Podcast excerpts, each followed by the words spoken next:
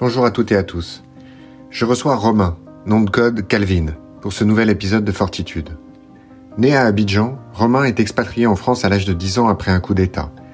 Il se destine d'abord à l'école hôtelière, mais décide finalement, alors que tout son entourage cherchait à l'en dissuader, de s'engager dans l'armée.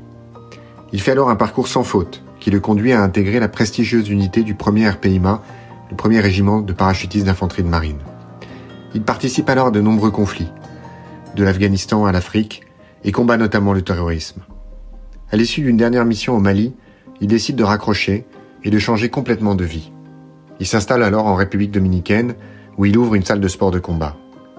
Mais ce qui devait être un paradis s'est transformé en véritable enfer. Alors qu'il revenait de quelques semaines passées en France, Romain est arrêté par la police locale et immédiatement placé en détention provisoire. Victime d'un complot, il est alors plongé dans la violence et la misère carcérale. Il n'est pas enfermé, comme on pourrait l'imaginer, dans une cellule de quelques personnes, et son enfer ne s'est pas limité à la privation de liberté. Il était enfermé avec plus de 200 autres co-détenus, sans aucune forme d'hygiène ou de sécurité. Contraint de se battre physiquement chaque jour pour sa survie, son plus âpre combat est finalement psychologique.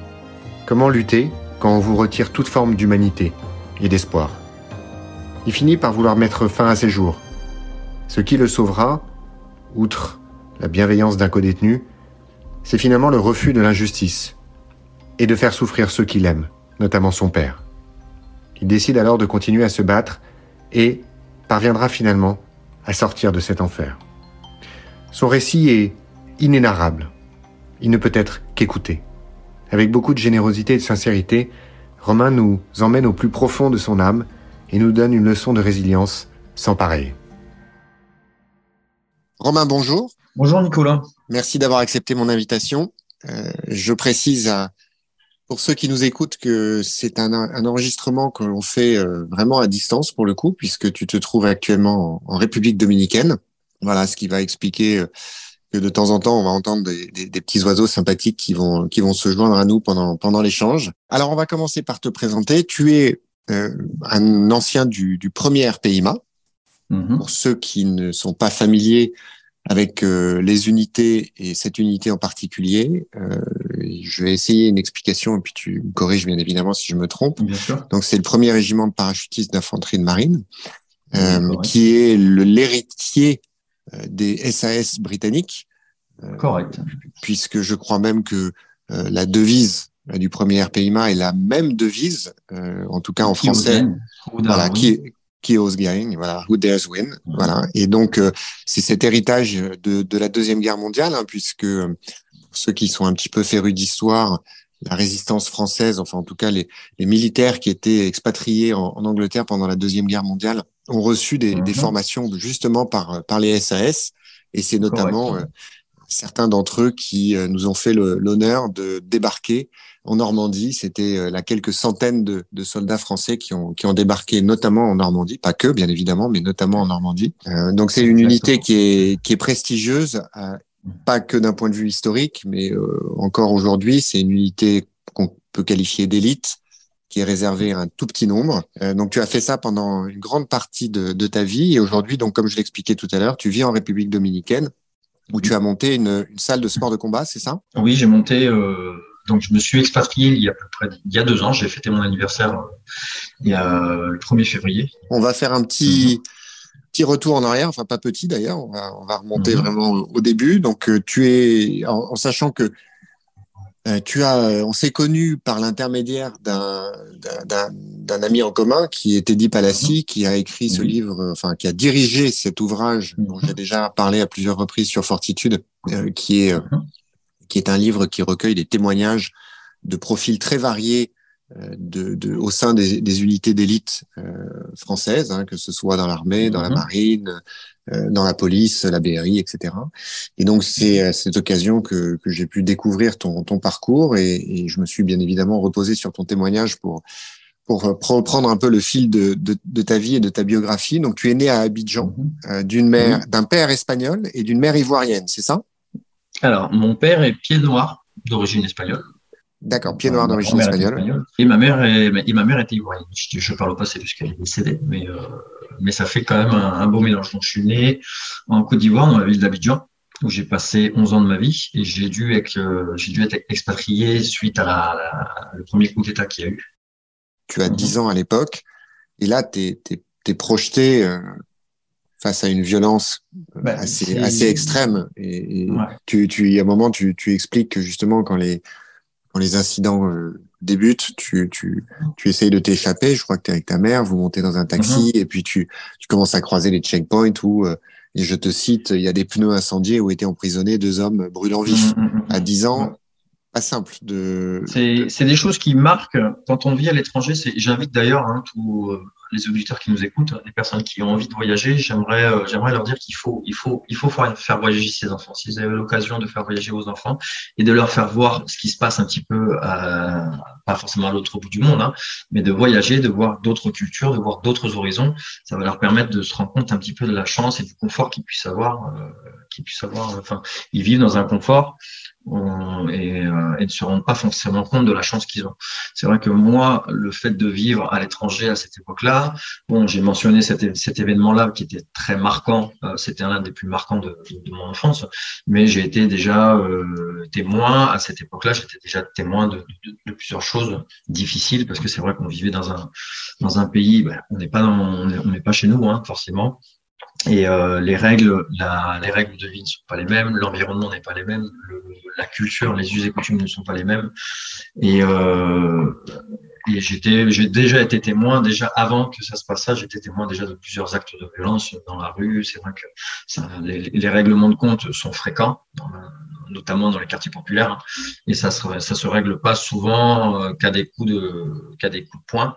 Donc ça va à des coups de machette, ça va à des coups de, donc euh, ça, peut même, j'ai même vu des noyés. D'ailleurs, j'ai déjà assisté déjà à cette époque-là à plusieurs scènes de, de, de violence qui a fait que ben, celle-là m'a beaucoup plus marqué puisque quand le coup d'État a éclaté, moi j'étais en train de faire les courses de Noël avec, avec mes parents, avec ma mère, j'étais avec ma mère et ma, j'étais avec ma tante. Enfin, j'étais chez ma mère, mais j'étais avec ma tante et mon cousin. Et là, ça a éclaté. Et dans la c'est vrai que le feu s'est pris très très vite. Et euh, on s'est retrouvé un petit peu euh, pris à partie.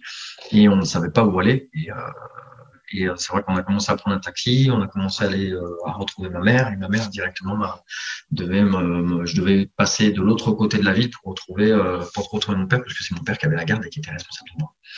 Donc c'est vrai que j'ai traversé, euh, on a traversé le taxi, ça tirait dans tous les sens. Donc euh, c'est vrai qu'il fallait garder son calme. Et, euh, et c'est là où je me suis surpris, puisque en fin de compte, c'est moi qui ai rassuré mes frangins qui étaient avec moi. Et, euh, et puis euh, quand, quand j'ai vu ces scènes, à un moment donné, ils faisaient des barrages, ils mettaient, euh, ce que j'expliquais dans le livre, où ils, rassemblaient des pneus et puis ils mettaient des, des mecs. Donc c'était aussi un moyen pour rendre, pour, pour faire des règlements de compte. Hein. Donc c'est vrai qu'il y a une petite chaîne humaine qu'ils ont, qu'ils ont brûlé, et ça c'est une chose qui m'a marqué. Donc, psychologiquement, c'est des choses qui marquent, sont des traumas qui, qui sont des bombes à retardement et qui éclatent un peu plus tard. Mais c'est vrai qu'en étant enfant, on sait plus. Euh, moi, je, à un moment donné, il y a une époque de ma vie où je me suis dit, euh, je me suis posé la question est-ce que je l'ai vécu ou est-ce que je l'ai rêvé? Donc, c'est-à-dire qu'à un moment donné, on passe le, le, le, le temps fait son œuvre et c'est des choses qui qui m'ont pas traumatisé quand j'étais petit, mais qui m'ont marqué. Oui, ou alors, ou alors qui sont allés se loger quelque part et effectivement n'ont pas ressenti le, le, trauma immédiat. Et c'est vrai que je fais, j'ouvre une parenthèse. Euh, le, mm-hmm. Mes entretiens dans, dans Fortitude m'ont appris beaucoup de choses sur le, mm-hmm. la notion de traumatisme, la manière dont on peut le vivre, dont, dont on peut l'intégrer. Mm-hmm. Et en fait, le, le panel de réactions est extrêmement varié. Ce que tu disais à l'instant sur l'accumulation, on en avait parlé avec Loïc Tabar, le commandant de la BRI, qui, quand on parlait du suicide dans la police, quand on parlait de la difficulté du métier, etc.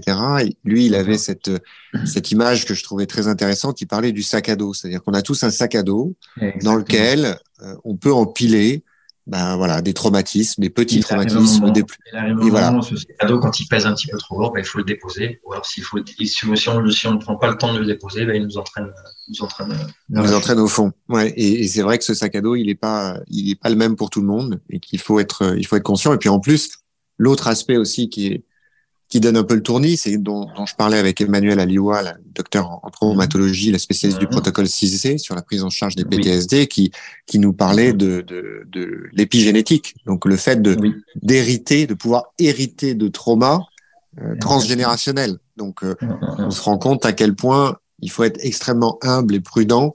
Et quand on dit non mais c'est bon, j'ai pas de trauma ou j'ai encaissé ou ça va, t'inquiète, je gère, il faut être très prudent alors, du coup, euh, effectivement, coup d'État en décembre 99, ton père t'exfiltre de Côte d'Ivoire et tu viens mhm. t'installer euh, en France, euh, à La mhm. Rochelle, je crois, où là, tu mhm. rentres, tu fais tes, études dans un lycée hôtelier. Ce que j'ai lu, c'est que tu es au lycée et il y a une campagne de recrutement de la Légion étrangère. Donc, il y a un gars qui vient pour faire un peu la promo. Tu es tenté par, par la chose militaire. Au début, c'est voilà, c'est t'as pas un objectif très précis et tu te dis vas-y, la jeunesse est un risque à prendre. J'adore cette phrase. Donc je l'ai dans cette à ce moment-là, je pense qu'il y a plusieurs choses qui sont qui sont qui sont mêlées dans ma tête, dans mon esprit, en disant tiens, d'une part, ça va me permettre de partir d'ici. Deuxièmement, ça va me permettre de pouvoir voyager parce que j'ai envie de voyager, j'ai envie de marge plus, j'ai plus envie de rester en France. Euh, tout simplement pas parce que la France me plaisait pas. Hein. C'est juste que j'étais dans un dans, une société euh, dans avec une culture qui qui était euh, loin de celle dans laquelle j'avais grandi. C'est vrai que quand tu es expatrié, tu as une vie un petit peu euh, où tu as plusieurs nationalités, tu as vraiment un, melting pot qui est assez important. Et du coup, euh, les us et coutumes aussi ne sont pas pareils. Donc, c'est vrai que j'avais un peu cette, cette culture africaine et je me sentais pas à ma place. Donc ça, ça a été l'occasion de me dire tiens, je vais pouvoir partir. Ensuite, euh, je me suis dit bah, je vais pouvoir être indépendant parce que ça paye. Donc du coup, je me suis dit euh, je vais pouvoir euh, commencer à, à, pouvoir faire ma vie, donc à, à, trouver mon petite indépendance. Et en plus de ça, je sais que c'est un, une chose qui va pas plaire à mes parents. Donc si je, par la même occasion, je peux les faire, euh, je peux les embêter par rapport à, à ça. Ben, en fait, ça m'a pris comme une envie d'aller aux toilettes. Je me suis dit tiens, je vais faire tout ça. C'était un mélange Ceci dit, il y a, un autre, il y a un autre élément dont tu parles, qui, euh, uh-huh. de, mon, de ma petite fenêtre me paraît assez important, c'est que uh-huh. il n'y avait pas grand monde qui croyait en toi à l'époque, puisque la doyenne ah du lycée, quand tu, leur as, ah quand tu lui as annoncé, euh, elle t'a rionné, qu'elle mhm. t'a dit que tu n'aurais jamais les capacités, euh, tu n'aurais rien à faire dans l'armée, et, tes parents, mhm. pareil, ils rigolaient en, en, disant que tu tiendrais pas deux semaines. Donc il y avait quand même une réaction par rapport à ça aussi. Ça, la, réaction en fait entre la entre la, la, pensée et la prise de décision, il y a un fossé. Et en fait, le, ce qui m'a fait prendre, c'est vrai que j'y réfléchissais, j'avais pris les informations, j'avais pas regardé que la Légion, hein, j'avais regardé l'armée tard en général, je m'étais renseigné, j'étais allé au centre d'information et de recrutement des armées, j'avais fait quelques réunions en catimini, donc j'étais vraiment allé sans, sans informer euh, qui que ce soit, même mes, même mes amis. Hein, il y avait juste le frère d'un pote à moi, qui m'avait accompagné, c'était c'était tout. Il y avait peut-être deux personnes qui étaient au courant de ça. Et, euh, quand j'ai pris la décision de, de dire, bah, tiens, je vais en parler pour voir est-ce que, bah, au bout d'un moment, on recherche un petit peu le consentement, l'appui. Euh, de mes parents. Mes parents m'ont rigolé au nez en disant Toi, à l'armée? Non, mais tu, mon père disait à ma belle-mère Mais tu, non, mais t'inquiète pas, de toute façon, ça, ça, c'est une idée qu'il a dans la tête. Pas, délinquant comme il est, mais, brut comme il est, t'inquiète pas. C'est pas, un, c'est pas un foudre de guerre. Dans deux semaines, tu vas voir, il est rentré à la maison. Ça lui a pris comme une envie d'aller aux toilettes, t'inquiète pas, ça va passer. Et, euh, et pareil, la, la, directrice, quand je, quand, quand je lui ai annoncé que je, que je voulais partir, elle m'a sorti la même réflexion. Donc, c'est des choses qui te, qui te marquent. Et moi, je suis plutôt du genre, bah, dis-moi que je suis pas capable, et tu vas voir que je vais te prouver. C'est vraiment une, très très grosse source de motivation. Le, le, le, regard des autres. Donc il y a plusieurs types de motivation. Il y a l'extrinsèque et l'intrinsèque. Mais l'extrinsèque déjà est une est une, est une une très belle flamme. Est une très belle flamme que quand tu sais l'alimenter tu la tu la mets là de l'intrinsèque, c'est parti. C'est euh, c'est quelque chose qui, est assez fort. Du coup, tu veux prouver à tout le monde qu'ils ont tort. Tu t'engages dans le processus de, de enfin, tu t'engages dans l'armée. Alors là, on va pas forcément rentrer dans tous les détails parce qu'effectivement, euh, tu as, fait plusieurs essais, tu, tu choisissais un petit peu ton parcours. On va faire un peu un bond en avant pour pouvoir avoir le temps d'aborder tous les, les sujets qu'on voulait aborder ensemble. Et tu rentres euh, et désolé si jamais ça, ça va un peu trop vite euh, et si ça rend pas honneur à ton parcours, mais de, toute façon, j'invite tout le monde à, à, lire le livre pour avoir davantage de détails. Et tu, tu passes à la sélection euh, pour intégrer le, le premier euh, premier PIMA, je crois, euh, en sachant que dans ton parcours avant, tu avais plutôt fait des étincelles, hein, puisque tu étais sorti major de promotion dans ton dans ton premier cycle. Oui. Et, et tu, tu parviens à, à intégrer le, cette, cette unité absolument prestigieuse. Tu fais ton baptême du feu en Afghanistan, c'est ça?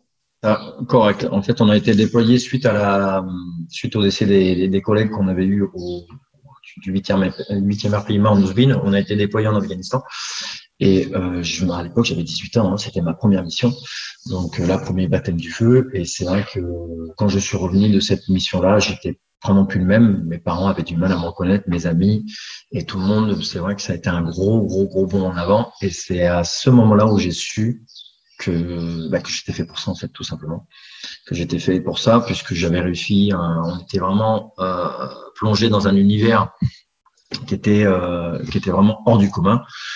Euh, c'est vrai que quand on est jeune, on aime un petit peu tout ce qui est jeux vidéo, euh, tout ce qui est bagarre, tout ce qui est bien, etc., etc. Et euh, le entre le voir à la télé, le, le jouer et l'affaire, c'est quelque chose qui est totalement différent. Donc, on fait un bon, un bon en termes de maturité, on fait un bon avant qui est gigantesque parce qu'on du coup, on, on, on applique ce pourquoi on s'est entraîné, on, met en application ce pourquoi on a, on a souffert durant toute une formation, et, euh, et, ça prend un tout autre sens. Et là, on on a le sens des responsabilités, on a le sens de l'engagement, on a le, sens du patriotisme. Donc, il y a plein d'éléments qui viennent se, mélanger et construire un personnage et, euh, et c'est vraiment à ce moment-là où je me suis dit, je suis fait pour ça et je vais continuer et je vais, euh, je vais évoluer. Et je vais évoluer, je vais évoluer. Et, et qui plus est, un petit peu, euh, ce qui, euh, ce qui, ce qui est, qui est un petit peu étrange, c'est le fait d'aimer et d'avoir le goût un petit peu de ce, de, de ce petit secret, en fait. De vivre un petit peu dans un univers où personne n'est au courant, où il faut que tu cloisonnes absolument, déjà dans un premier temps, il faut que tu cloisonnes ta, ta, vie professionnelle pour protéger ta famille, pour te protéger toi et pour protéger ta famille, donc, que ce soit en termes d'identité. Et puis tout simplement, puisqu'il euh, et puis on, signe quand même, euh, chacun a des statuts différents, hein, mais on signe quand même un, engagement, on signe quand même euh, un contrat avec euh, avec le, le, devoir de respecter le, le droit de réserve. Donc, c'est-à-dire qu'on a, on a quand même une identité, on, est, on a le statut confidentiel défense ou secret défense. Donc, on a des informations sensibles, on a une encyclopédie secret d'État où on ne doit pas non plus révéler tout euh, et n'importe quoi, et ce, quand bien même à la famille aussi. Donc c'est vrai que quand on vit dans ce dans, dans ce côté-là où c'est un petit peu c'est un petit peu mystique, il y a tout le monde qui s'intéresse, qui te pose des questions, des fois un petit peu un petit peu moins plus indiscrètes que d'autres, et que tu puisses pas apporter de réponse les gens te voient un petit peu comme, euh, comme une personne étrange ou, et, au final, tu finis par t'envier. Et ça, c'est vrai que c'était assez plaisant à l'époque quand tu es jeune et que tu, tu, fais quelque chose d'extraordinaire, quelque chose qui, qui, qui sort un petit peu du commun. Ben, tu es perçu comme une personne un petit peu importante, qui a de l'importance. Et ça, quand tu es, jeune, c'est vrai que ça t'apporte un petit peu de soutien. Et moi, c'est vrai que ça m'a, beaucoup aidé à l'époque. Et ça a permis de pouvoir passer au-dessus de, de l'image qu'on avait de moi ou que je m'étais faite de moi par rapport aux réprimandes et par rapport un petit peu aux, à la persécution que j'avais eue depuis mon enfance. Alors, tu, tu parles beaucoup, j'ai remarqué dans le livre, tu évoques à plusieurs reprises la notion d'ego. Alors, attention, je prends un instant pour, euh, pour préciser. C'est vrai que l'ego, c'est une notion dont on parle beaucoup, mais qui peut avoir pas mal de définitions différentes. On a besoin. Souvent, voilà, souvent c'est perçu comme quelque chose de péjoratif, hein, de, de, négatif. Il a de l'ego, c'est qu'il a la grosse tête, ou il est, il est égocentré, etc. Mais l'ego, c'est une notion qui est beaucoup plus complexe, et notamment, ça peut être un moteur. Et moi, ce que j'ai compris de ce que tu écrivais, c'est que à plusieurs reprises, euh, ton ego a été un moteur positif pour t'aider. Bah, on, vient de l'évoquer. Hein, euh, c'est sûrement une, de l'ego qui t'a amené à te dire, bah, puisque personne croit en moi, euh, ben moi, je vais leur prouver qu'ils ont tort.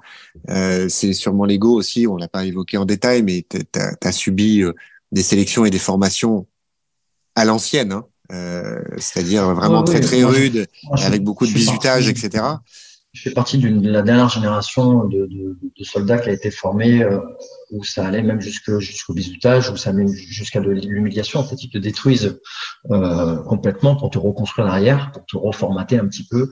Euh, et ça, aujourd'hui, ces, ces, ces, systèmes de formation-là n'existent plus, puisqu'on n'est plus sur, on n'est plus sur le même, sur le sur, on évolue plus dans, dans le même milieu et on n'est plus sur la même génération.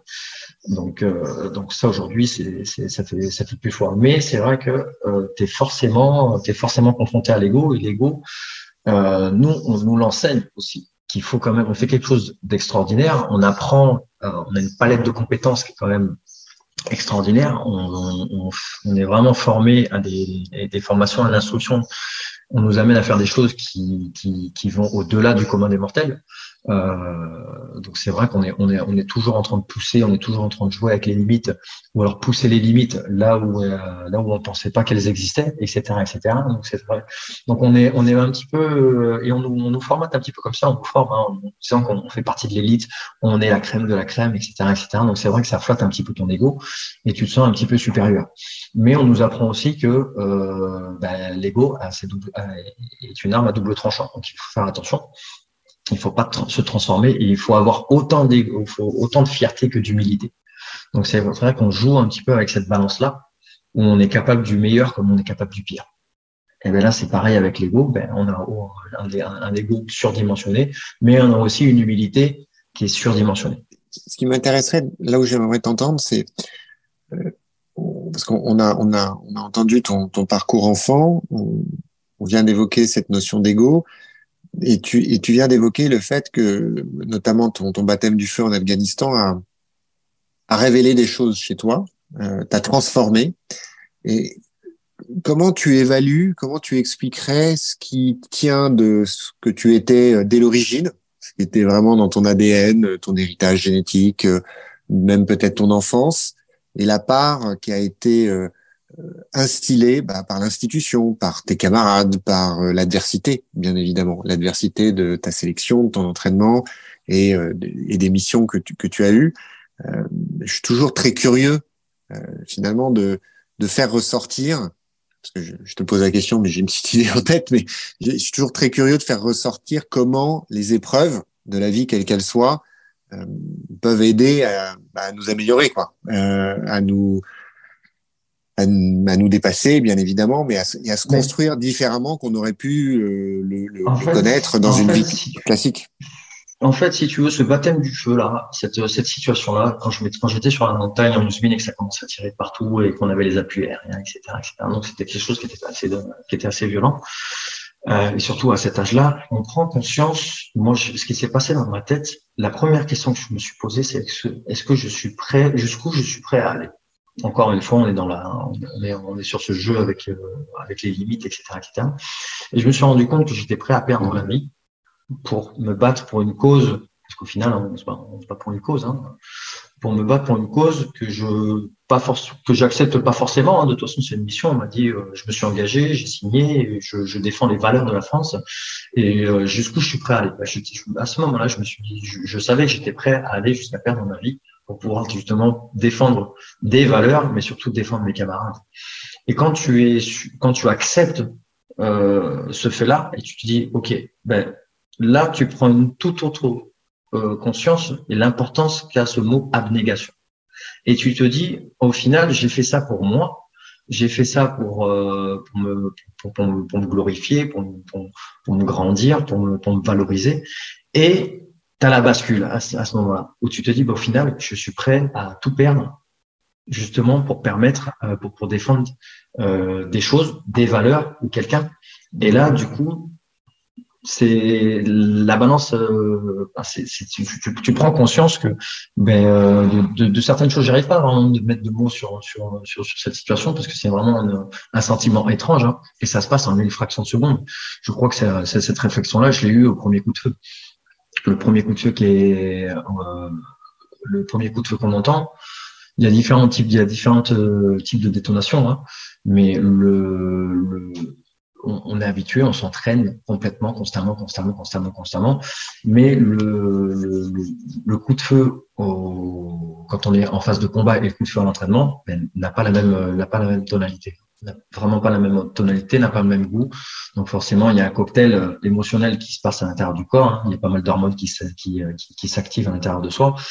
Et, euh, et, forcément, ça réveille des réflexions. Et les réflexions, elles, sont instantanées. Donc c'est-à-dire que c'est un peu comme si tu avais la question-réponse dans la foulée. Et ça, ça te choque.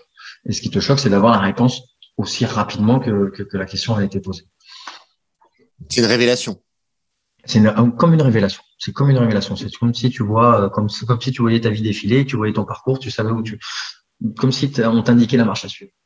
Et ce qui explique d'ailleurs que parfois, ben, tu as des gars qui vont avoir le, même entraînement, qui vont subir la même sélection, qui vont avoir les mêmes formations, qui vont avoir les compétences et qui, au premier coup de feu, c'est eux, ils n'ont pas de révélation.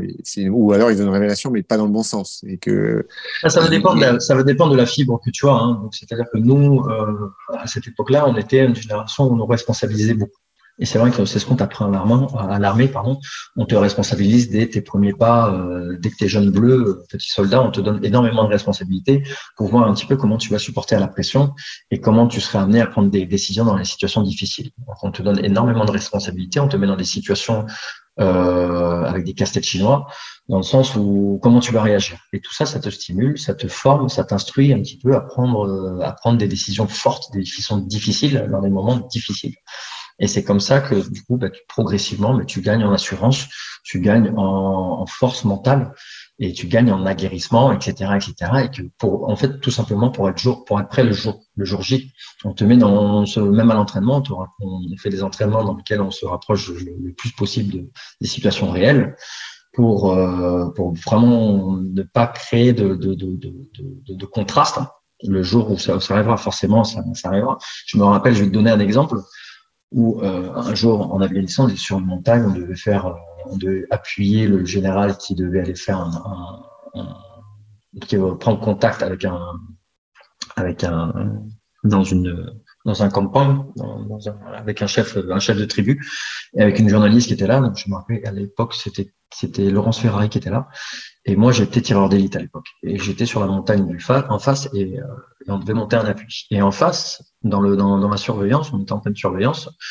Et il y avait euh, un groupe de talibans qui était en évolution, qui se mettait en place, qui commençait à se mettre en place pour pouvoir entendre une embuscade, etc., etc. Et en fait, euh, le soir même, on devait, euh, on n'avait pas, j'ai pas eu plus d'informations. Hein, je vais pas revenir sur les détails de cette mission, mais le soir, ça a commencé un petit peu à péter dans tous les sens. Donc c'est vrai que, et moi, je me suis réveillé, je, me suis, j'ai mis mes jumelles mes jumelles de vision nocturne sur, sur le nez, et j'avais mon chef d'équipe qui était à côté de moi qui dit, oh non, t'inquiète pas, c'est pas pour nous.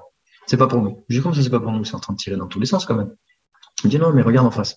Et je regardais dans la montagne en face, et c'est vrai qu'il y avait beaucoup de beaucoup de faisceaux laser, beaucoup de désignations laser. Il y avait un C-130 gunship qui, qui faisait euh, qui faisait des rondes en ciel et qui était en train de pilonner la montagne. Et je suis regardé ça un petit peu comme si tu regardes un écran de télé, un écran de télévision, un film, et puis je me suis endormi tranquillement. Donc c'est là où tu vois qu'à un moment donné, tu as une insensibilité, où tu as euh, tu, tu, une familiarité une familiarité, une insensibilité, plus, une insensibilité, hein, parce qu'il y a des choses qui te marquent pas du tout, des situations auxquelles tu vas, qui, qui deviennent une normalité, auxquelles normalement, dans un contexte normal, tu devrais prêter attention. Et là, en fait, tu prêtes pas, tu prêtes pas plus attention. Tu te dis, attention, c'est pas la guerre, c'est là, c'est eux en face, ils sont en train de se, ils sont en train de se régler la feuillure en face, ça ne regarde pas. Voilà. Et du coup, tu te rendors, et puis le, le, le, lendemain, bah, tu continues ta journée de patrouille, tu continues ta journée comme si elle avait, comme si elle avait comme si elle comme, comme, comme si de rien n'était. Tu fais ton, ton, ton, parcours, tu fais ta carrière au sein du RPIMA. Alors, bien évidemment, on pourra pas évoquer euh, tous les endroits où tu as été. J'ai cru comprendre que tu as, as, été au Mali. Euh, J'imagine que voilà, tu as, été un peu partout dans, dans le monde. Mm, mm, mm. Euh, le Mali, c'était ton dernier déploiement? Oui, le Mali était ma dernière mission déployé. c'est vrai que mon, chef de groupe m'avait appelé. Euh, c'était en été. Je me rappelle, j'étais en boîte de nuit. Il m'appelle, il me dit tiens, on a un collègue qui a pris une, qui a pris une, bastos, hein, pour parler dans, le jargon. Est-ce que moi j'ai confiance qu'en toi? En plus, la personne dont j'ai besoin, tu es le seul à avoir ses, ses, compétences, ses qualités, ses qualifications. Est-ce que euh, je sais, je t'en demande beaucoup. Je sais que dans quatre mois tu es civil, mais est-ce que ça te dérangerait de, de, de, venir? Demain, il y a un avion qui part et euh, qui part de Toulouse et euh, on te met dans le prochain avion et tu viens. Voilà. Et moi, j'ai même pas cherché à comprendre, j'ai dit, bah, bien sûr. Et du coup, je suis parti sur cette dernière mission et je suis rentré deux, trois mois après, j'étais civil. Voilà. Donc ça, c'était la dernière mission que j'ai faite. Euh, c'était oui, c'était au Mali. Donc j'ai été déployé sur plusieurs théâtres d'opérations extérieures hein, toutes ces années. On reviendra pas dessus puisque je pas, les gens n'ont pas forcément besoin de savoir ce que, ce que, ce que j'ai fait. Mais ma dernière mission, pour répondre à ta question, c'est le Mali. Et qui a été très, très dur. Qui a été très, très, très, très dur. Puisque c'est vrai qu'on a un pied dedans, un, un pied dehors, parce qu'on sait qu'on va sortir. Et encore une fois, on a ce, je reviens sur ce que je te disais, sur ce, sur ce déclic que j'ai eu quand j'étais en Afghanistan, mais je l'ai eu dans l'autre sens, en fait. Je l'ai eu dans l'autre sens, pas complètement, mais je l'ai eu dans l'autre sens, dans le sens où je, quand ça a claqué, euh, moi, je me rappelle quand je suis arrivé sur le territoire, euh, quelques mois avant, ma mère était décédée. Je sortais déjà, euh, je revenais de Côte d'Ivoire parce que j'étais parti euh, pour, les, pour les funérailles de ma mère. Et deux mois après, mon chef il m'appelle, on part. Le jour où j'arrive, donc je fais mon sac, je fais mon pactage, mes munitions, je mets en condition mon matériel pour être déployé sur le terrain. Je prends un deuxième avion qui m'amène sur un autre sur un autre site. Et là, dans la foulée, la base se fait attaquer. Donc on a reçu du mortier sur la sur sur la base. Et, euh, et peut-être 48 heures avant, j'étais en boîte de nuit avec des copains en France euh, en, en, train de discuter de mon futur projet pour l'année l'année suivante. Donc tu vois, ce, cette, ce contraste, cette balance de, de, de, cette balance émotionnelle, elle est, elle est quand même gigantesque. Pas simple à processer, j'imagine. Elle est pas, euh, elle est pas simple à gérer. Ok, alors du coup, tu quittes l'armée. On a, on a commencé à l'aborder tout à l'heure. Euh, il y a eu effectivement le Covid qui est, qui est tombé, comme pour beaucoup d'entre nous c'est l'occasion de, se poser des questions, de remettre un peu les choses en, perspective, de chercher, le soleil aussi, et puis des endroits où euh, le masque n'est pas forcément obligatoire. Et euh, tu décides du coup de, de, t'expatrier en, République dominicaine, qui est un pays en plus que je connais bien et, je connais, je comprends bien l'intérêt euh, d'y aller, surtout à l'époque d'ailleurs. Et, et, donc tu t'installes là-bas pour pour monter ton activité, tu, tu montes ta salle de sport. Et alors là, on va faire euh, la situation et, l'histoire nous oblige à, gérer un peu notre notre propos et en tout cas moi m'oblige à, à, le cadrer. Euh, donc j'explique à ceux qui nous écoutent que on va pas expliquer, on va pas aborder les l'origine et les causes de ce qui ce qui t'est arrivé pour le coup que tu vas nous raconter. Donc on va pas revenir sur le sur euh, d'où ça vient, qui l'a provoqué, pourquoi, comment, etc. Ça, on va le laisser de côté pour plein de raisons, euh, notamment pour une raison de, de, de sécurité juridique, euh, d'une part, pour pas pour pas t'exposer de quelque manière que ce soit, et puis aussi parce que voilà, par rapport à ce que je souhaiterais que tu partages avec nos auditeurs, mhm. encore une fois, toujours dans cette démarche de de, de partager nos expériences, voilà, et que chacun il, il trouve euh, ce qu'il cherche ou ce qui, dont il peut avoir besoin, on, va faire un, un, jump et on va aller directement euh, dans le, dans le vif du sujet. Donc effectivement, euh, tu, tu es installé en République dominicaine, tu reviens en France et quand tu es revenu, enfin quand tu es retourné pardon en, République dominicaine, et là commence un séjour en enfer. En fait, je suis parti en vacances et quand je suis revenu en vacances, j'ouvre mon gymnase et je suis arrêté par la police. Donc ils me viennent, ils me mettent les menottes, ils me convoquent au commissariat. Donc je dis, je leur dis gentiment que je n'ai pas besoin de menottes, hein, je sais ce qu'il est, il est à 50 mètres hein, du, du, gymnase, le, commissariat. Et ils me disent que quelqu'un m'accuse de violence conjugale et euh, je dois euh, comparaître. Euh, c'est un peu comme l'équivalent d'une comparution immédiate. Hein, hein, comparution immédiate, on parle comparution immédiate au tribunal. Donc là, on est on est convoqué au ministère public, donc la, la, la fiscale, on ils appellent ça ici, pour justement euh, ben, m'expliquer donc moi, j'atterris de vacances, euh, je ne sais pas ce qui se passe, je ne sais pas ce qui, euh, à l'époque, hein, je m'étais, euh, avant de partir en France, je m'étais séparé de mon ex-compagne. Et on me dit que quelqu'un a fait une dénonciation pour violence, euh, pour, maltraitance, violence et séquestration. Qu'est-ce que c'est cette histoire? Du coup, on me met les menottes, me donne dans le dos, on me charge dans, le, la fourgonnette, sirène, euh, sirène pimpante. Donc c'est vrai que c'est quelque chose qui choque quand on a passé toute sa vie à, se, à combattre le terrorisme et à, et à se battre pour des, euh, ben, pour des valeurs, pour des lois, et, se retrouver avec les menottes dans le dos sur, et, être chargé comme une vulgaire mule et amené comme le, le, le pire des criminels devant, devant, devant une magistrate. Et là, j'arrive devant la magistrate, au niveau de la fiscale, la magistrate, et il y avait déjà un avocat qui m'attendait. Mais moi, j'avais pas d'avocat parce que j'ai jamais rien fait dans ma vie, jamais. Et en fait, c'est vrai, quand tu te retrouves dans cette situation-là, tu te sens un petit peu désarmé, démuni. Mais par rapport à mon passé, par rapport à tout ce que j'ai vécu, je garde mon sang-froid. Vous savez, quand, quand, quand t'as rien à te reprocher, tu, tu tombes, tu, tu, tu dis non, c'est pas possible, c'est une mauvaise blague.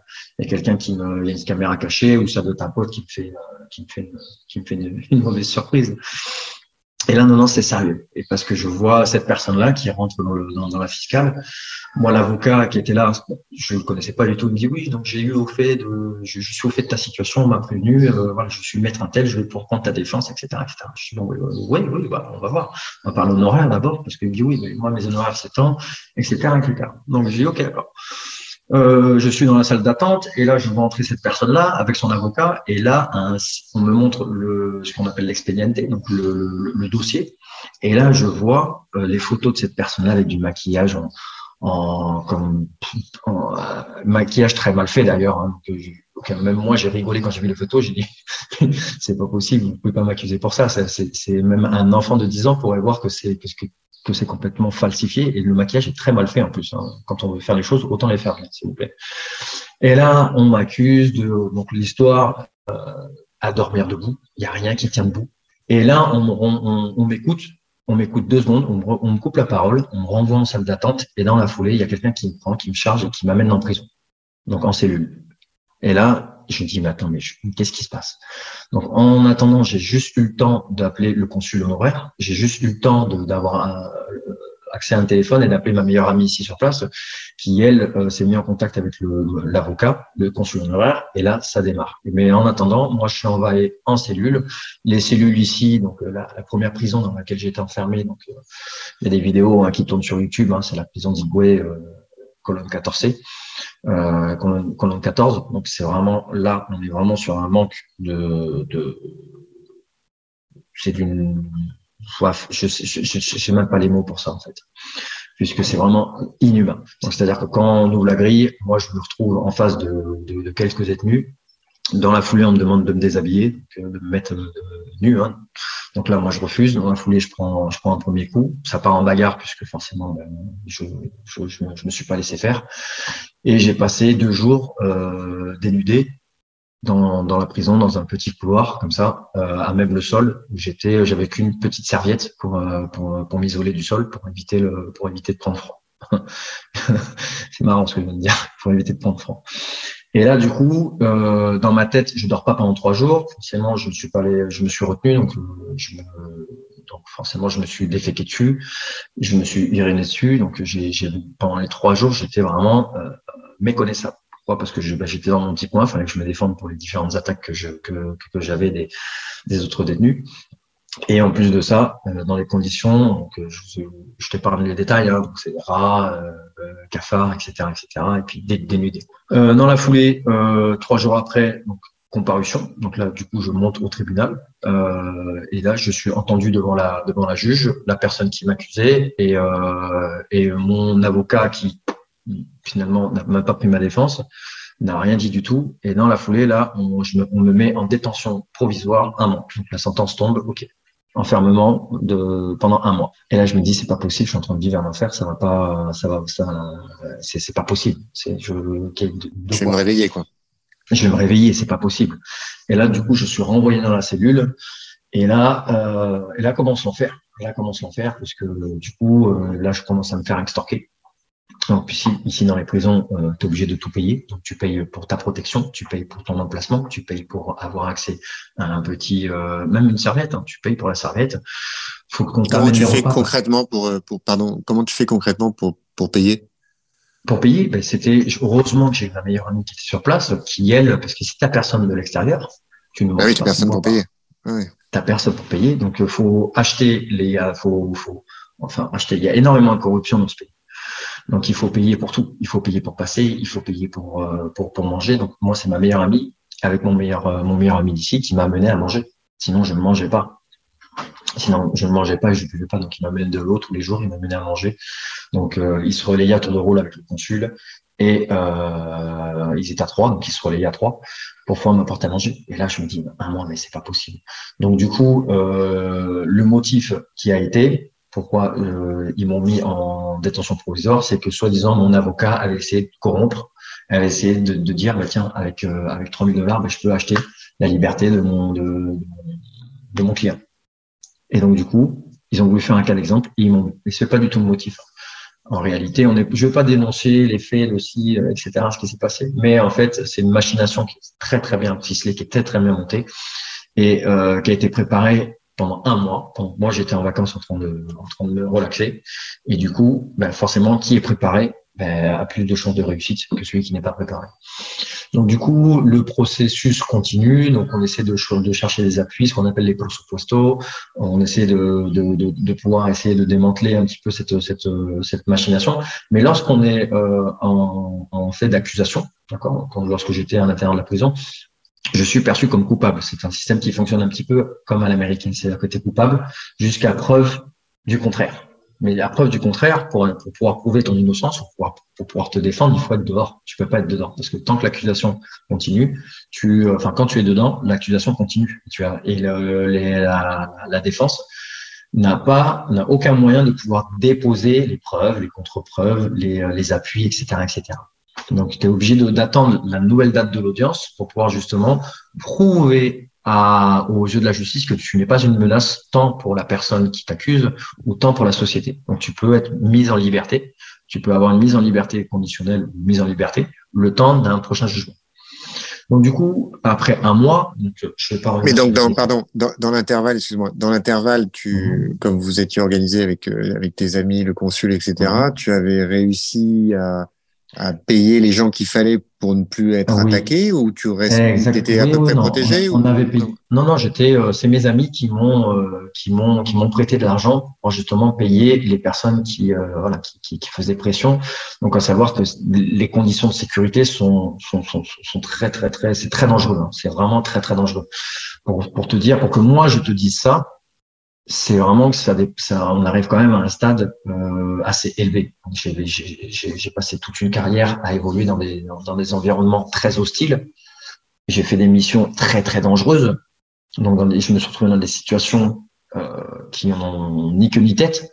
Mais là, pour que je te dise ça, c'est vraiment que voilà, c'est vraiment très très dangereux. Donc, tu risques ta vie et on te rappelle que ta vie, elle ne vaut rien du tout et qu'à n'importe quel moment, tu peux, euh, bah, tu peux la perdre tout simplement, pour un, pour un, regard, un, pour, pour, pour, je sais pas, on t'apporte à manger, tu veux pas partager ton repas, bah, tu prends un coup de couteau, par exemple, ou tu prends un coup de machette, etc., etc. Donc c'est des choses qui, voilà, qui, qui, qui, Et comment, comment tu faisais pour, euh, enfin, ça peut paraître complètement euh, un peu trivial comme question ou, ou mhm. déplacé, mais enfin d'un autre côté, quand tu, personne peut imaginer ce que tu as vécu, donc forcément, ce sera jamais parfaitement adapté comme, comme mhm. interrogation, mais quand tu te retrouvais seul ou la nuit ou Qu'est-ce qui, qui t'a aidé le plus à tenir? Ton entraînement, ton expérience? C'est mon expérience. Si j'avais pas eu l'expérience que j'ai eue, je pense que je, je, je pense que je serais pas là aujourd'hui. Je pense que je serais pas là aujourd'hui. Et encore, j'ai eu énormément de chance parce que je vais avoir énormément de, de, de, de j'ai beaucoup de,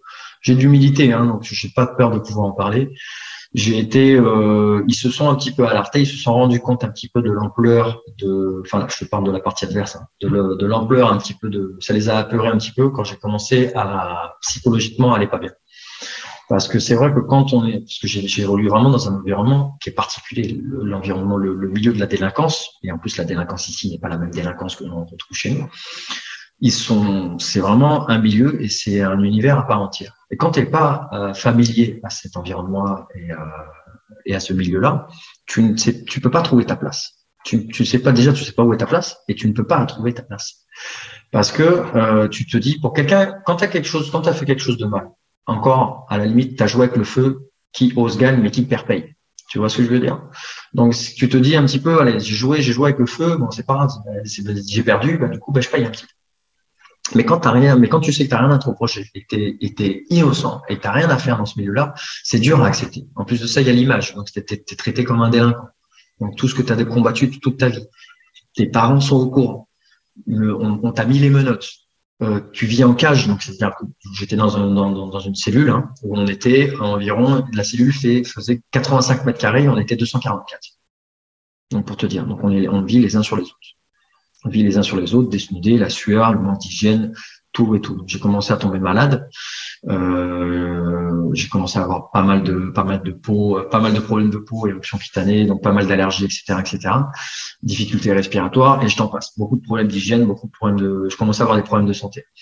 Et en fait, si tu veux, à un moment donné, j'étais au plus bas. Tu dors pas la nuit, tu te bats tous les jours, euh, tu luttes, tu sais pas ce qui t'est arrivé demain, tu sais pas où tu vas en fait, parce qu'on t'a dit que on t'a dit que la prochaine audience est dans un mois, mais déjà tu sais pas ce qui t'arrive, on te met là, on t'es t'es torsionné en fait. C'est comme ni plus ni moins, je vais, prendre, je vais comparer ça à une prise d'otage. Et c'est une prise d'otage, parce que tu es dans, dans un milieu, tu es en, milieu captif, tu es en captivité, tu ne vois pas le jour, as le seul le seul le, seul repère temporel que tu peux avoir, c'est le jour qui, qui vient sur, sur les barreaux de la cellule.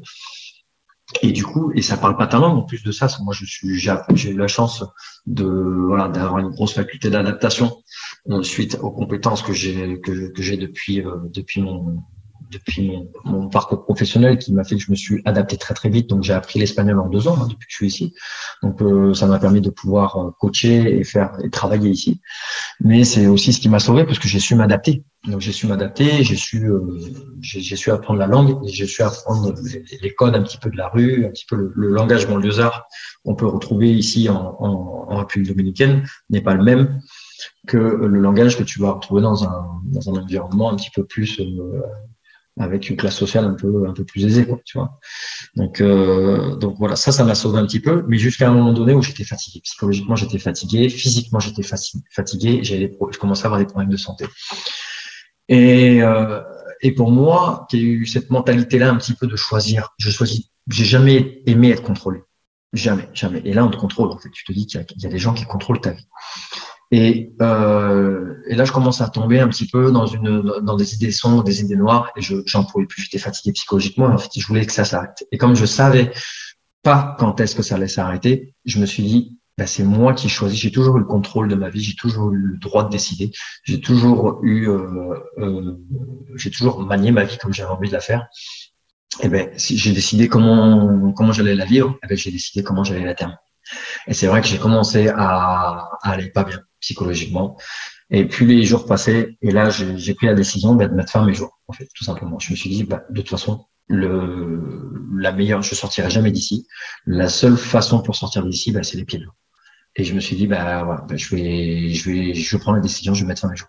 Et quand c'est venu un petit peu aux oreilles des matons, enfin, aux oreilles des autres prisonniers, aux oreilles des, des, euh, des matons, etc., etc., un petit peu, tout le monde a commencé à s'alerter. Et là, j'ai été muté. Enfin, j'ai été muté. J'ai été transféré. C'est pas une vocation. J'ai été transféré dans une prison, enfin, dans un pénitencier, prison de haute sécurité, qui s'appelle la prison Anabuya, à Igwe, qui était à, à peu près un kilomètre. Donc, c'est là où et là, on m'a mis dans un, dans un environnement où les, conditions d'hygiène étaient un petit peu, étaient mieux, mais les conditions de sécurité pires. Il y avait environ, euh, à l'époque où j'étais, toujours aujourd'hui, hein, tu peux retrouver des vidéos sur, sur, sur, sur différents canaux comme, euh, comme YouTube, par exemple, et euh, où il y a environ deux émeutes par semaine. Et là, à l'intérieur, tout le monde est armé, tout le monde est armé, et tout le monde est armé, et ça, et ça, ça, bah, ça tire tous les jours, ça, ça, ça envoie des coups de couteau tous les jours, ça se bagarre tous les jours, machette tous les jours, etc., etc. Et je me dis, mais, mais c'est pas possible, pas, mais, je me suis dit, je vais mourir ici, en fait.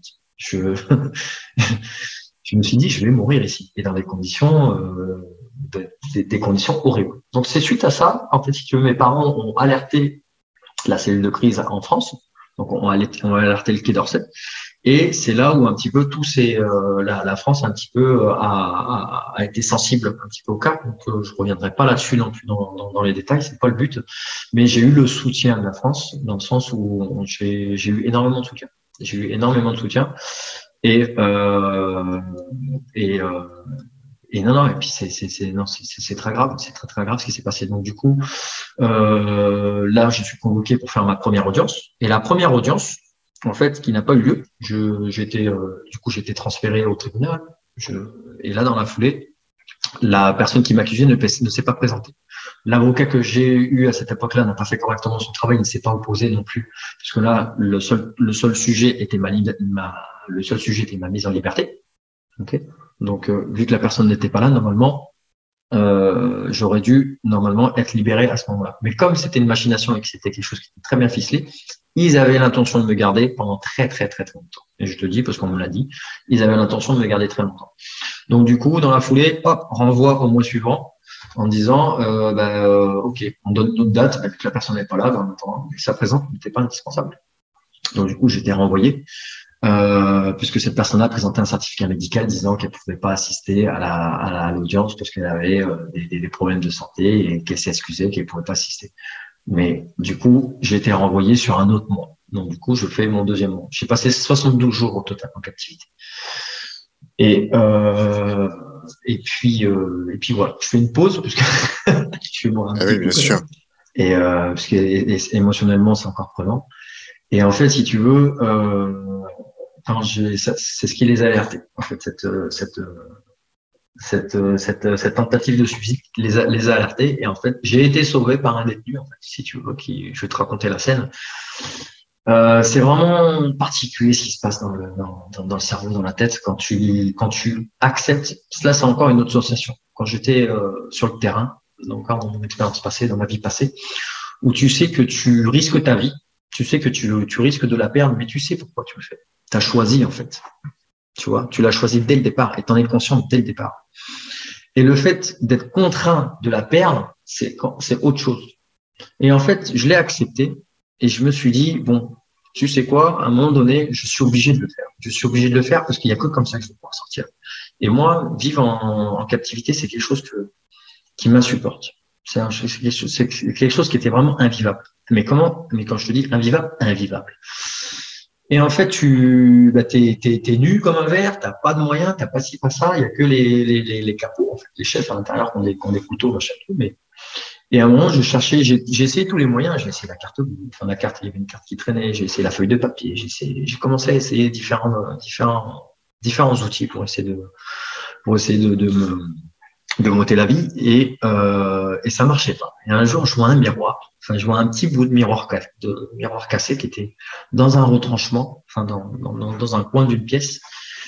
Et je pense que le, détenu qui était bienveillant, le, détenu avec qui, euh, qui j'étais le plus souvent, en fait, qui était, qui était à mes côtés, ben, euh, l'a vu, en fait, il l'a vu dans mon regard. je pense que, et je te jure que j'ai regardé ça comme si je venais trouver un chocolat. J'ai regardé ce petit bout de miroir comme si je venais de trouver un chocolat. Tu sais, l'histoire de dire, waouh, tu sais, la délivrance, enfin, enfin, je vais pouvoir partir. Tu vois, enfin, je vais pouvoir, je vais pouvoir, c'est bon, c'est bon, ça s'arrête. Tu vois, un peu comme si c'est bon quoi, j'étais libéré. Tu vois. Et ça, dans la foulée, il m'a vu, il me l'a retiré des mains, et là, je suis reparti. Là, je suis reparti en enfer parce que il m'a dit non, tu peux pas faire ça. Elle a essayé de me raisonner, etc., etc. Mais euh, c'est vrai que c'était compliqué. C'était compliqué. C'était vraiment très, très compliqué. Émotionnellement, c'était compliqué. Te dire que tu vas perdre la vie parce que tu, tu, tu bah, en as pris la décision, hein, mais de te dire que tu vas t'ôter la vie parce que c'est la seule moyen de retrouver la liberté, là, tu atteins un degré qui est quand même assez, assez fort. Là, là c'est très, très fort. Très, très fort. Et euh, dans la foulée, là, je te parle de ça, c'est la première prison. La deuxième prison, euh, j'étais enfermé euh, dans une cellule où on était, euh, il y avait à peu près 1500 détenus. Donc, on était par pavillon, par pavillon, c'est des, des, des, quartiers, il y avait quatre quartiers. On était six par cellule et il y avait à peu près 24 cellules dans, dans, dans chaque pavillon. Et euh, j'étais avec des Russes. J'étais avec des Russes, un Polonais et euh, il y avait un Ukrainien aussi, je crois. Aussi. Donc eux, ils étaient là. Donc, euh, donc il y en a qui sont là pour viol, qui sont là pour meurtre, donc ils sont là pour financement du terrorisme. Il y en a qui sont là pour, pour il y a de tout. Il y a vraiment de tout, de tout, de tout, de tout. Et toi, tu es au milieu de tout ça. Et toi, tu es au milieu de tout ça, tu te dis, non, c'est pas, non, c'est pas vrai. C'est, c'est une blague, c'est une blague. Donc, en fait, là, je suis reparti encore dans un, dans, dans un état dépressif. Et, mais j'ai, euh, mais ça allait mais ça allait puisque mes parents ont pris l'avion et ont fait le déplacement pour pouvoir venir me voir et pour m'apporter du soutien. Et, euh, et ça, ça m'a redonné un petit peu, ça m'a redonné de la, force. Le fait de voir mon père euh, pleurer, pour la première fois de ma vie, j'ai vu mon père pleurer et c'est la première fois que je crois que mon père m'a dit je t'aime. Ça m'a donné, ça m'a fait très très mal. Ça m'a fait très très mal et encore à l'heure d'aujourd'hui, ça me fait mal. Mais euh, mais ça m'a donné aussi de la force. Excuse-moi. Mais, mais ça m'a donné aussi de la force. Ça m'a donné de la force en disant, ça a créé un petit peu l'effet inverse, dans le sens où je dis, non, ils ont pas le droit, en fait. Ils ont pas le droit. Ils ont pas le droit de faire ça à mes parents. Ils ont pas le droit de faire ça aux gens jeunes. C'est pas possible. Et en fait, ils ont réussi, ils ont failli réussir à me pousser à bout. Et je dis, ça, c'est pas possible. Et je suis revenu un petit peu sur cet état d'esprit combattant, combatif, que j'ai eu quelques années en arrière, mais là, qui était vraiment surdéveloppé Dans le sens, on dit, il faut que je me batte. Il faut que je me batte pour obtenir justice. Il faut que je me batte, pas pour ma vie, parce que ma vie, déjà, j'ai joué avec pendant, pendant un certain nombre d'années. Donc, je sais pas où est-ce que je vais la perdre. Mais en tout cas, c'est pas aujourd'hui, c'est pas ici que je vais la perdre. Et en tout cas, c'est pas quelqu'un, ok, en particulier, qui va décider pour moi et qui va décider quand est-ce que je vais perdre Non. Je suis pas mort à la guerre, je vais pas mort, je, je vais pas mourir ici. C'est pas possible. Et j'ai retrouvé cette force, cette combativité. Et en fait, le fait de, de voir mon père me regarder comme si, en disant, mais, euh, en me redonnant confiance, en fait, si tu veux. Donc, c'est-à-dire que, en, me redonnant confiance en moi, en voyant, en, voyant sa faiblesse par rapport à son, son, son, impuissance face à la situation, je lui ai dit, attends, mon père, j'ai toujours vu comme un idole, je l'ai toujours idolâtré, j'ai toujours vu comme un repère, comme un, comme un, comme un, un rock. Comme, comme, un rock, comme un mentor. Pour moi, mon père, c'est mon exemple. Et le voir aussi bas, je dis, c'est pas possible. Et je revenais un petit peu à cette, à cette situation, à cette, ce fait de situation que j'ai vécu quand j'étais dans ce taxi-là. Et euh, en Côte d'Ivoire, où ça pétait dans tous les sens, où je voyais ma, ma tante qui était apeurée, où tout le monde avait peur dans le taxi. Et je me suis dit, mais si, j'avais envie de, voilà, de perdre le contrôle. Mais je me dis, si je perds le contrôle, je vais mettre ben, les, les, ceux qui sont responsables de moi dans une situation encore beaucoup plus complexe beaucoup plus complexe qu'elle qu n'est déjà. Donc j'ai un devoir de responsabilité, j'ai le devoir de rester sage pour pouvoir justement pas créer un, un effet de panique, etc., etc. Exactement la même situation, je me dis, mais non, le fait de voir mon père dans ça, non, non, non, non, non, non, non. en aucun cas, je dois reprendre le contrôle, je dois reprendre le, je dois reprendre le, le, le, contrôle de ma vie, je dois reprendre le contrôle sur la situation et je vais me battre, pas seulement pour ma vie, mais je vais me battre pour obtenir justice et pour sortir de cette situation, c'est pas possible. Je peux pas leur donner raison. Et en fait, tout ça pour une poignée de dollars, parce que tu te rends compte que ta vie, en fait, elle vaut, elle est, elle est, elle est estimée en dollars. Parce que l'objectif de tout ça, c'est une machination, c'est une tentative d'extorsion. Donc, tu es mis en captivité pour te pressionner et te torsionner, pour te soutirer le maximum d'argent possible. Donc, il y a une négociation qui est mise en cours dans la partie adverse pour pouvoir justement euh, obtenir un, point de pression. Donc, la prison est un point de pression, t'enferme, mais dans des conditions déplorables pour te faire craquer donc c'est un peu comme une prise d'otage, hein. c'est pareil, on te met dans des conditions pour te faire parler. Et là, on te met dans des conditions très très difficiles pour pouvoir t'extorquer. Et, euh, et donc du coup, négociation qui commence à être faite. Donc c'est l'erreur qu'a fait mon premier avocat et qu'elle n'a pas fait mon dernier avocat. Euh, à rentrer dans une négociation en disant oui, on veut 35 000 dollars, sinon il sort pas. Tu vois, on te dit ça texto, mot pour mot. 35 000 dollars, sinon il sort pas. Comment ça, comment ça, s'il sort pas? Et là, dans la foulée, je dis moi, je vous payerai jamais vous pouvez me laisser un an, je mourrai ici, je ne paierai jamais. Il est hors de question que je paye pour quelque chose que je n'ai pas fait. Hors de question. Et donc, du coup, le, c'est une machination qui est très, très bien faite. Hein. Du coup, on, si tu rentres dans cette négociation-là, c'est un petit peu si tu payes, c'est le début de la fin. Si tu payes, c'est le début de la fin parce que du coup, comme c'est un pays qui est très corrompu et tout le monde mange un petit peu à tous les niveaux, donc pareil, je suis pas là pour dénoncer, je suis pas là pour pour dénoncer qui que ce soit ou appuyer sur sur sur sur qui que ce soit. Hein. Mais en gros, si tu payes, dans la foulée, ben, le ministère public peut continuer les poursuites contre toi. C'est pas parce que tu as payé pour avoir le désistement de la plainte. En fait, tu payes pour, pour que la personne retire sa plainte. Mais dans la foulée, le ministère public peut continuer les poursuites contre toi. Donc du coup, les gens peuvent se dire, bah tiens, si eux ils ont touché de l'argent, pourquoi moi je toucherais?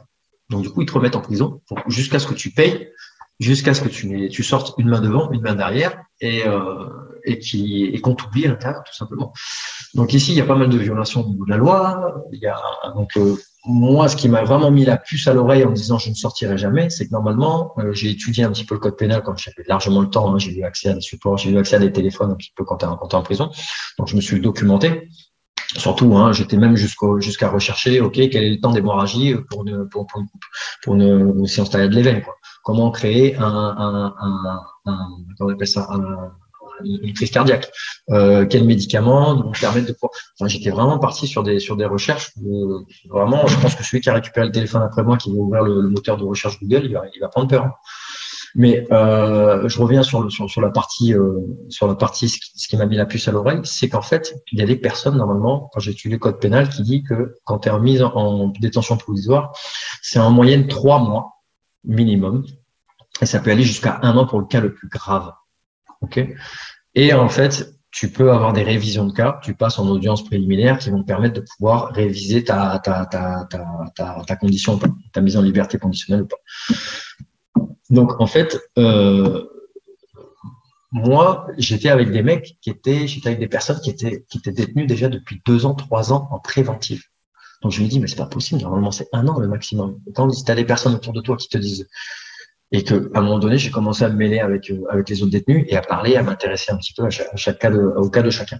Et quand t'en as un qui te dit, ouais, mais moi je suis là un an, mais je suis pas passé en jugement. L'autre, il te dit, ouais, je suis là, ça fait deux ans. Mais deux ans de quoi? Mais deux ans de préventive. Ah, mais t'es pas condamné encore? Non, non, ça fait deux ans que je suis là.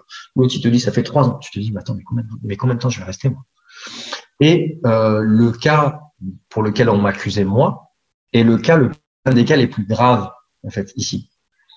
Donc, vaut, vaut, mieux même faire un, commettre un homicide que être accusé de mon chef d'accusation.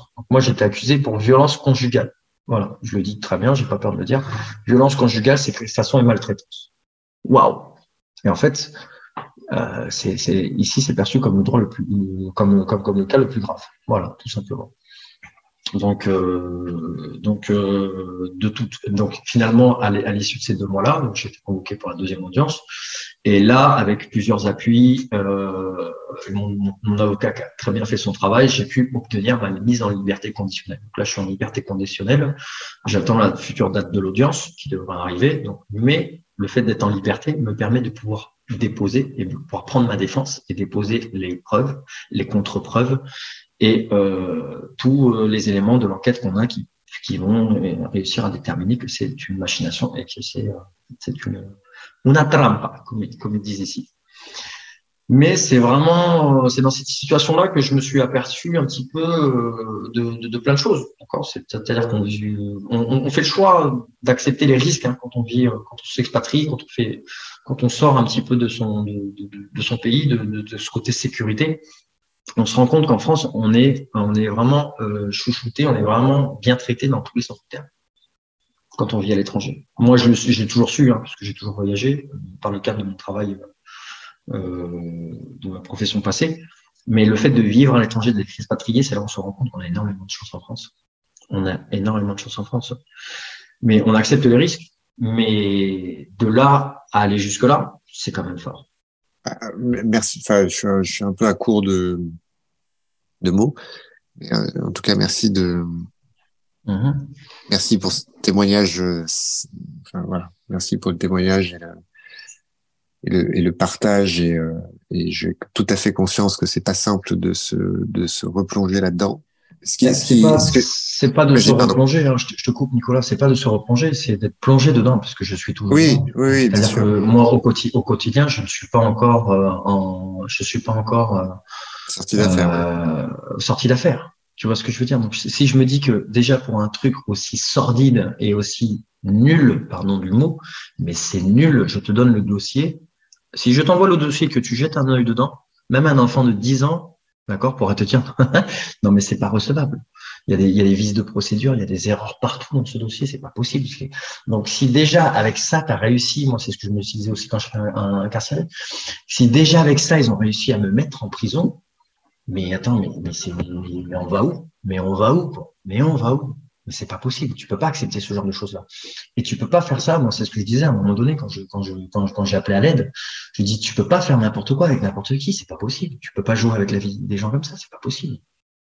C'est pas possible, Nicolas.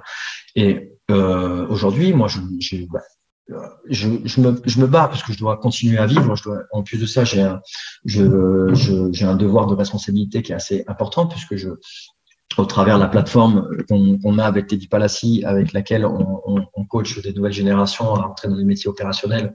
Euh, donc, c'est du, du développement personnel. Donc, du coup, j'ai énormément de responsabilités. Donc, j'encadre je, j'encadre pas mal de jeunes. Ici, j'ai une salle de sport dans laquelle j'encadre. Je suis coach de vie. Hein. Je suis pas seulement préparateur physique et entraîneur de boxe. Je suis aussi coach de vie. Donc, j'ai fait énormément de thérapie. J'ai aidé énormément de personnes à, à résoudre leurs problèmes. J'ai fait pas mal de, de, de conseils en solutions euh, en leadership et solutions en, en solutions entrepreneuriat. Euh, donc pas mal de personnes qui comptent sur moi, pas, mal de personnes qui euh, qui qui, qui, donc je suis porte-parole de pas mal de personnes ici, pas mal de personnes que je, donc il y a pas mal de personnes qui ne dépendent pas de moi mais qui comptent sur moi en fait si tu veux. Donc j'ai pas le droit de perdre la face et j'ai il faut en aucun cas que je montre un soupçon de faiblesse ici. Pourquoi? Parce que ce serait donné beaucoup d'arguments, ce serait donné, ce serait donné, euh, ce serait alimenté, ce serait trop faire plaisir à, ces personnes-là qui me veulent du mal.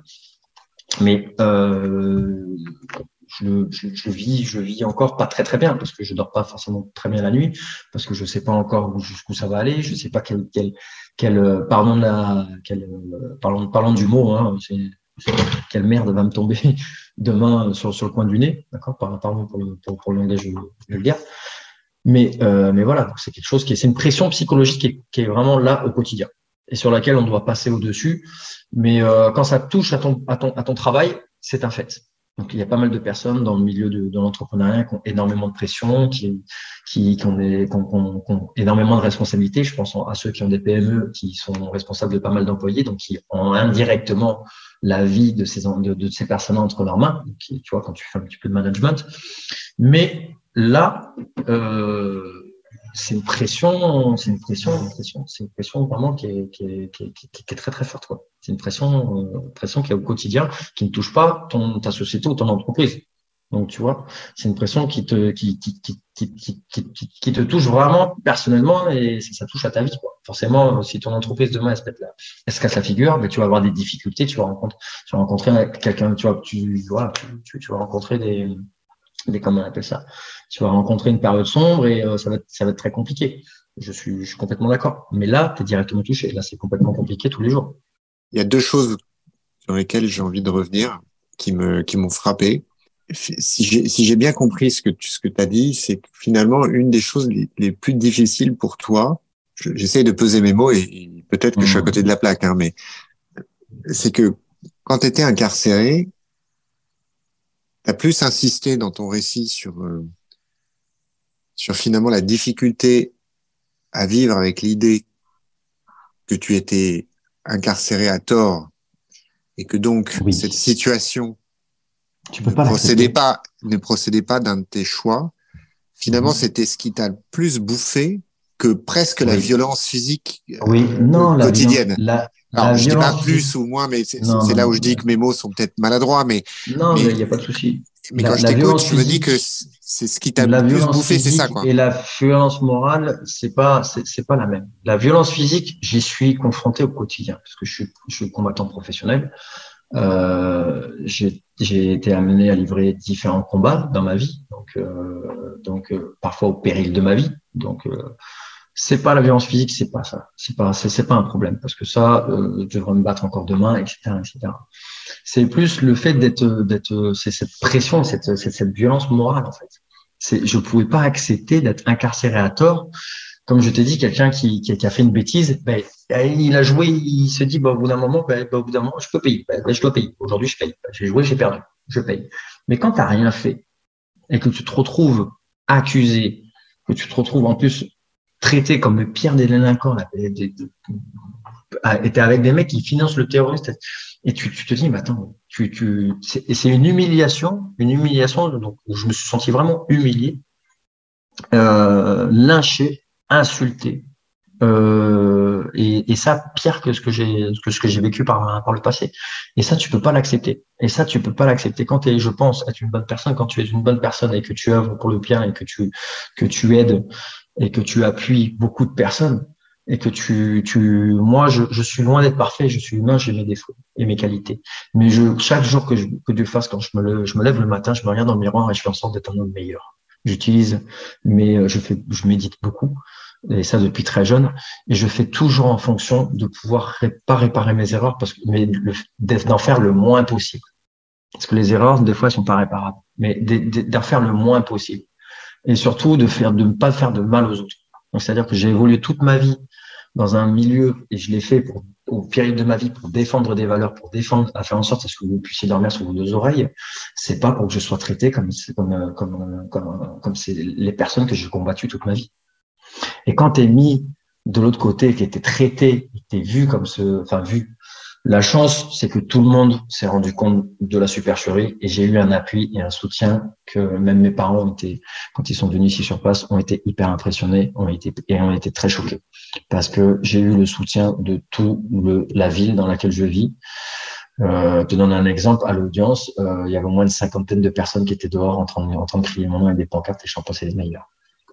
Et quand je suis arrivé ici, j'étais accueilli vraiment par tout le monde avec la, avec la, avec une douceur qui, euh, ouais, qui, on dit, on, on, on, choisit pas sa famille, enfin, mais, euh, mais finalement, il y a, tu vois, il y a, les, il y a les amis, mais il y a aussi la famille. Il y a aussi les amis qui deviennent la famille. Et ça, aujourd'hui, j'ai la chance d'avoir énormément de personnes ici qui m'ont appuyé, plus que je n'ai jamais eu dans toute ma carrière, dans toute ma vie. Et ça, c'est quelque chose qui est extraordinaire. Mais pour revenir sur ce que tu disais, la chose qui m'a le plus ben, matraqué, la chose qui m'a le plus euh, persécuté, c'est cette image-là, en fait, c'était euh, ce sentiment-là. Sentiment d'être accusé à tort et d'être impuissant, ce sentiment d'impuissance, en fait. La deuxième chose, du coup, euh, qui, m'a marqué, c'est quand tu parles de l'épisode de, de, quand tes parents sont venus te voir et où finalement tu as eu le, le réveil, le sursaut, ça a été la prise de conscience de ce que tout ça pourrait générer chez les autres, comment ça pourrait faire souffrir les autres, tes proches, et que, et que finalement tu étais prêt à renoncer à ta vie et ce qui t'a fait tenir et ce qui t'a fait euh, abandonner ce projet euh, macabre, mmh. Mmh. c'est les autres. Et euh, ça en dit long. Ça en dit long sur, sur, sur toi, bien sûr. Et ça en dit long aussi sur la, la psychologie humaine et sur le et sur la résilience. Le... Parce en, fait, si tu veux, sur, la résilience, le, le maître mot, c'est qu'on, même dans la perte de contrôle, tu peux avoir le contrôle. En fait, as toujours, tu as toujours le contrôle tu as toujours le contrôle. Et il faut en avoir. Ouais, D'ailleurs, il y a cette phrase, pardon, je te coupe, mais euh, mhm. je ne sais, pas si tu es familier avec Victor Frankl, euh, qui est quelqu'un que je cite assez souvent euh, sur le podcast, que j'ai cité dans mon livre aussi, qui est un neurologue et psychiatre autrichien qui a vécu au XXe siècle. je ne le connais pas personnellement. non, il est mort en 97, donc c'est normal. Mais euh, et donc c'est un, un, penseur qui du XXe siècle qui a qui a été déporté à Auschwitz qui a survécu au camp de concentration, là où sa famille euh, a péri, et qui a notamment élaboré euh, ce qu'on appelle la logothérapie, c'est-à-dire c'est une école de psychothérapie qui est focalisée sur euh, le sens, le besoin de sens chez les individus. Et bref, et donc, je te coupe, tu, pourras m'envoyer le lien. bien sûr, bien sûr, bien sûr. Je mettrai, je, te, je te mettrai toutes les infos, mais effectivement, c'est quelqu'un d'absolument remarquable et passionnant. Et surtout, il, il a écrit pour des il a réfléchi, mais il, a une expérience vécue, ce que je trouve toujours être un mhm. plus euh, quand on va sur ces terrains-là. Et bref, et donc, euh, il raconte son expérience dans les camps et il a cette phrase qui, je trouve, est parfaitement adaptée à ce que tu viens de nous raconter et ce, que, ce sur quoi tu revenais quand je t'ai coupé, c'est tout peut être arraché à un homme, sauf une chose, la dernière liberté. humaine de choisir son... Non, non, non, j'ai pas fini. La dernière liberté humaine qui est celle de choisir son attitude devant n'importe quelle situation. Ah. C'est pas la liberté dans l'absolu.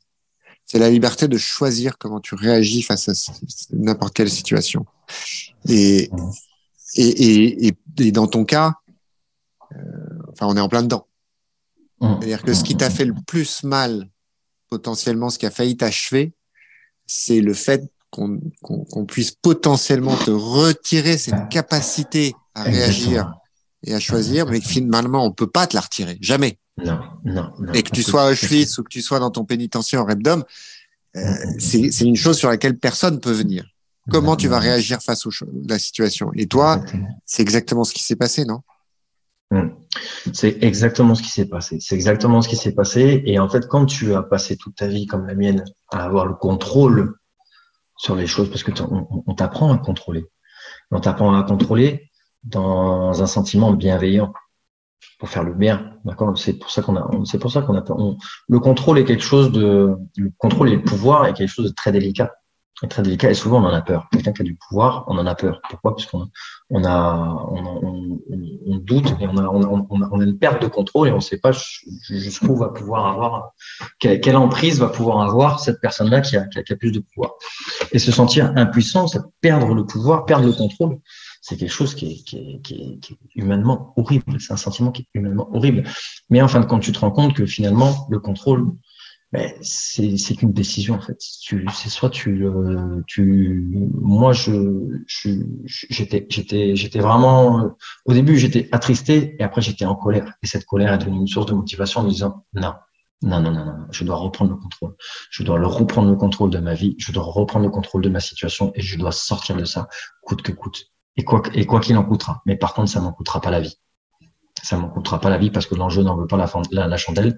Parce que derrière, j'ai des responsabilités, j'ai un devoir, j'ai des personnes qui comptent sur moi. Et en fait, ce serait donner raison.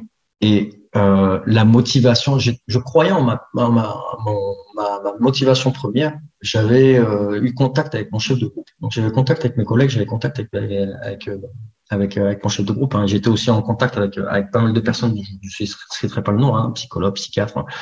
euh, des personnes qui étaient qui sont qui sont assez haut placées dans la dans la hiérarchie. Euh, mais on, on, échangeait énormément. Donc c'est ça. Quand j'ai commencé à, à, remonter la pente, ces personnes m'ont beaucoup aidé. Donc j'aimerais pouvoir les citer pour les remercier, mais je ne citerai pas leur nom, mais je leur remercie beaucoup. Les personnes se reconnaîtront, quand ils vont. Elles se reconnaîtront. Et, euh, et elles m'ont sauvé la vie. Elles m'ont sauvé la vie parce qu'elles m'ont aidé à, à, remonter la pente et à me, à me donner la force pour pouvoir me battre. Et c'est vrai que quand tu quand tu viens du, je donne cette métaphore-là souvent à mes, élèves et aux personnes que je coach, etc., etc., qui, plongent un petit peu dans des états dépressifs ou alors qui plongent tout simplement, qui perdent un petit peu leur, capacité physique en disant, mais attends, la chute, c'est comme un escalier. Quand tu descends, d'accord, tout ce que tu descends, le nombre de marches que tu vas descendre, il faut que tu sois conscient qu'il va falloir remonter le même nombre. Pour remonter, il va falloir que tu, fasses un effort pour, marcher sur le même nombre de marches je me suis perdu un petit peu dans mes propos. Mais tout ce que tu descends, il va falloir que tu le remontes. C'est-à-dire que, en final, on te dit oui, mais moi, j'ai pas touché le fond encore. mais le, fond, il est où? Qui sait Quand est-ce que tu sauras que tu t'auras touché le fond? Qui sait que tu vas toucher le fond? Toi, toi-même, le premier, tu sais pas, parce qu'un gouffre, l'enfer, c'est un, un puits sans fond.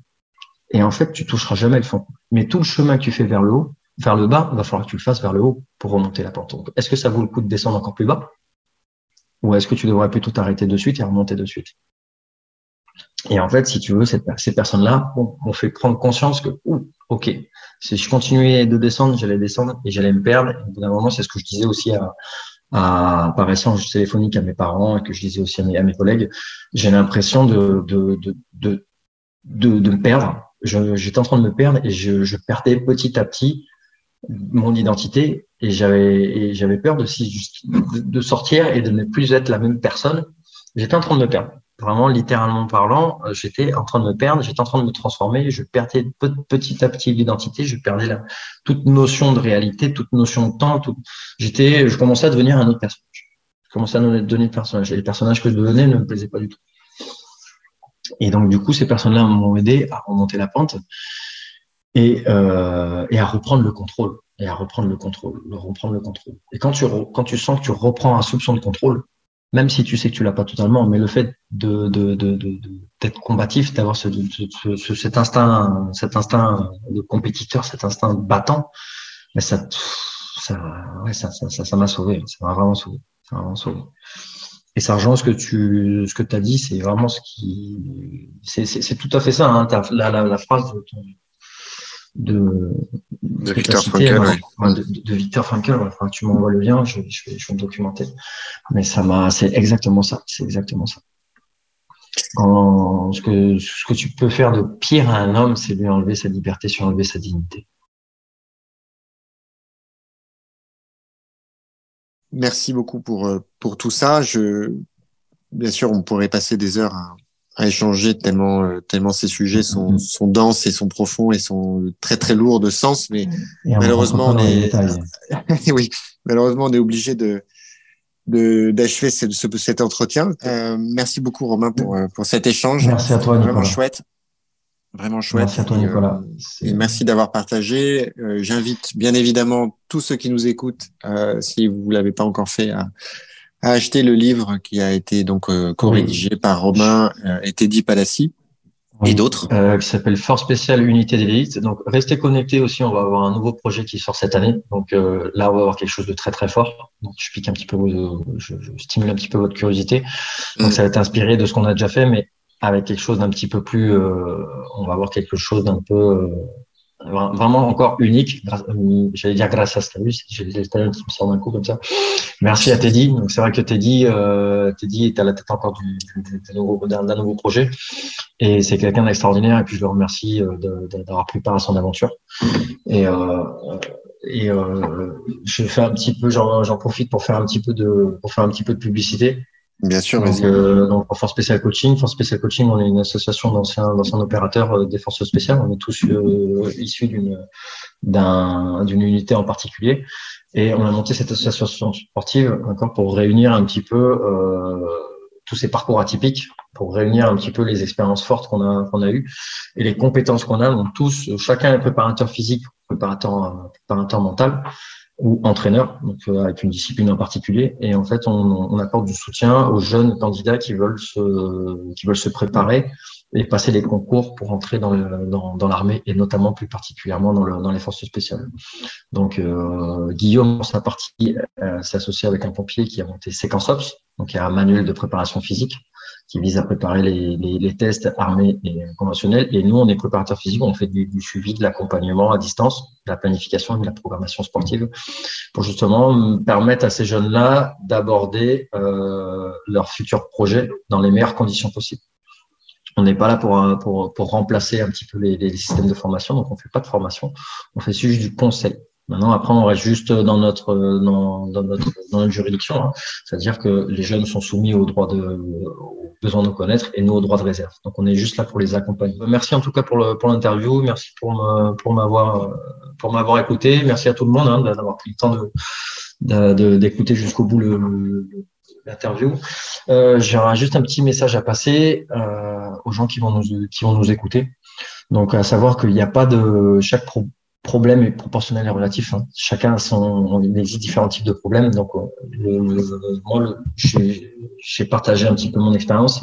C'est ni plus ni moins pour vous, pour certains, pour pouvoir se réconforter, dans le sens où peut-être qu'ils auront vécu une situation beaucoup plus forte en se disant, ben, euh, ouais, bon, ça, ça n'arrive pas qu'à moi, mais surtout pour les personnes aussi qui, qui trouvent quelques problèmes dans leur quotidien à se dire, ben, tiens, de l'autre bout de la planète ou à l'autre côté de la Terre, ou peut-être à côté de moi, mais il y a quelqu'un en fait qui a vécu quelque chose dans, assez fort. Et en fait, mes, mes problèmes sont, sont, sont, ne représentent rien à côté des problèmes d'une autre personne. Donc en fait, il faut vraiment chaque problème appartient, chacun a ses problèmes. Chaque situation est, particulière et, et, correspond à chaque personne, à chaque, situation.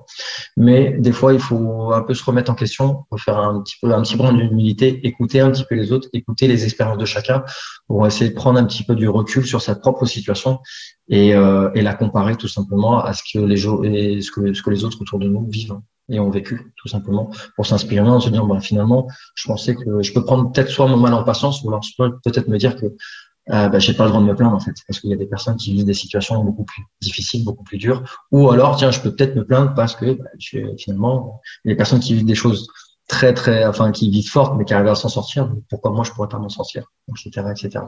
Donc un petit message voilà pour la pour la jeunesse et les gens qui, qui sont dans des situations difficiles. Euh, je les invite à pas perdre espoir parce que bah parce que la, lumière au bout du tunnel, ben, on finira toujours par la voir et pas forcément en perdant la vie. Tout simplement. C'est un super mot pour, euh, pour terminer, pour conclure. Merci beaucoup.